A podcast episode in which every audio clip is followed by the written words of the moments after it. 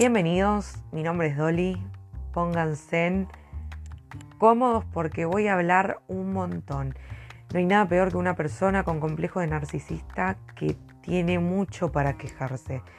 Pero bueno, no todos son quejas y hoy voy a estar hablando de una película que marcó mi pandemia y que creo que el mundo debería ver. ¿Es algo súper innecesario? Sí. ¿Deberían verla? También. Así que les voy a contar de esta joya que descubrí en Amazon Prime.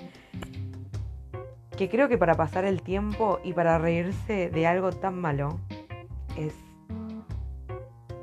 la película indicada. Bueno, los voy a poner un poco en contexto. Era pandemia 2020. Seguimos en pandemia, obvio.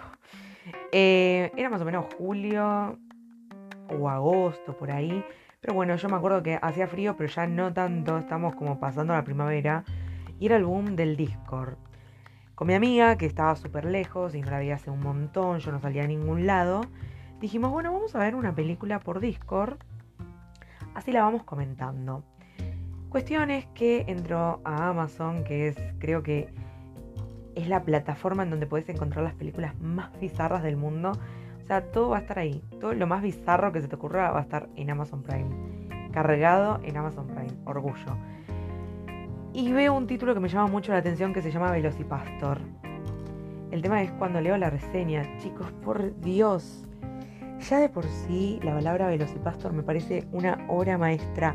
Imagínense en alguien mixeando la palabra pastor, de pastor, de cura, con velociraptor, de, de, lagarto, de lagarto grande prehistórico. Bueno, la mezclaron, la mezclaron y le hicieron película. Y básicamente trata de un cura.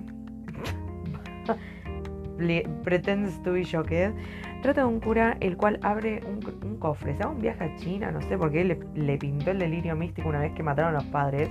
Dijo, bueno, chau, yo agarro mis maletas y me voy a China. Lo lógico, lo, lo, normal. Va a China y abre un, un cofre sagrado. El señor cofre. Y el señor cofre tenía como una maldición. Él no se daba cuenta, pero por las noches o en momentos en que él no se lo esperaba, se convertía no puedo parar de pensar en esto. Se, se convertía en Velociraptor, chicos. O sea, imagínate estar durmiendo siendo un cura, siendo el padre coraje, estando en, una parte de esperanza mía y te levantas y sos el mismísimo lagarto de Jurassic Park. O sea, ¿en qué cabeza cabe? Bueno, en esta cabeza cabe. O sea, era un cumpleaños esa cabeza. Cuestión es que, bueno, eh, esta persona empieza, este pastor comienza a, combatir el mal, pero no se daba cuenta. Él mataba personas, pero no se daba cuenta. Tenía sangre y no entendía, pero casualidad eran todos villanos, eran todas personas malas las que él mataba. Hasta que en una le toca y sale una prostituta. Sí, es un, un crossover más grande que eh, Infinity War, chicos. O sea, me saco el sombrero. Cuestión es que conoce a esta prostituta, medio como que se hace el yo no quiero, pero sí quería, y pasa algo entre ellos, obvio. Bueno, la prostituta como no tenía, parece nada mejor que hacer, y está tipo en manos de un chulo, malísimo el chulo, eh, se hace amis, entre comillas, esta palabra amis, con el Velocipastor. Em, y bueno, nada, empiezan a, como combatir el crimen. Y hacen como una unión organizada. Era como la unión soviética, pero de dos personas. Era de uno que se convertía en lagarto y de una que era prostituta.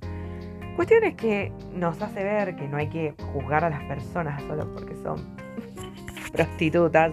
nadie lo estaba juzgando, hermano. O sea, ya está. Pero bueno, la película nos quiere dar esta enseñanza de que por más de que seas prostituta, lo puedes estar ocupando para otra cosa. Y ella era prostituta porque quería ser médica. O sea, madre, venía a Argentina, estudiar la UA, tranqui, todo bien.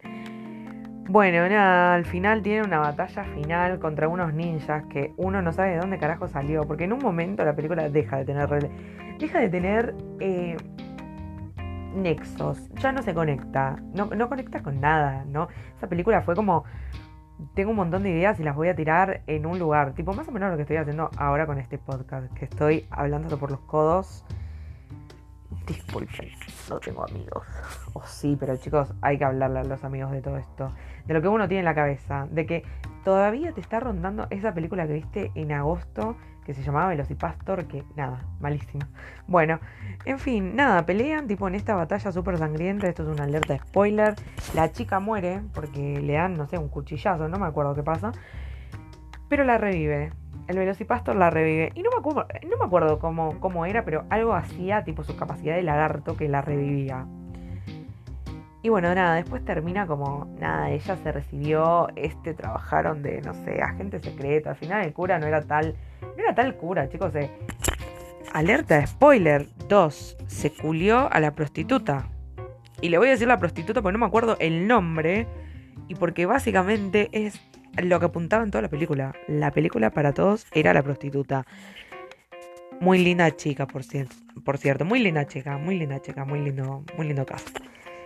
Nada, cuestión es que se culea a la prostituta, así que bueno, nada, tu, tu cosa de servir a Dios, la verdad que no, hermano, buscalo por otro lado. Así que bueno, nada, básicamente terminan el lagarto, ella muerta pero revive. Así que es medio como un final abierto, feliz. Hasta diría que daría para, para hacer otra, otra parte. Que no sé quién va a mirar. Yo voy a mirarla. ya se los adelanto. Em, pero bueno, nada. Básicamente se las recomiendo, como les expliqué, está en Amazon Prime hasta el año pasado que la vi. Y creo que vale la pena tener en la mente el recuerdo de Velocipastor. Yo creo que hace muy bien. Hace muy bien tener una película de mierda eh, grabada en el cerebro. Bueno, esto es todo por hoy. Esto es todo por ahora. Esto es todo lo que mi mente puede dar. Creo que podría llegar a hablar de otros temas muchísimo más interesantes como el documental de Demi Lovato o lo que es trabajar en un call center. Ustedes me dirán. Bueno, bye, lagartos.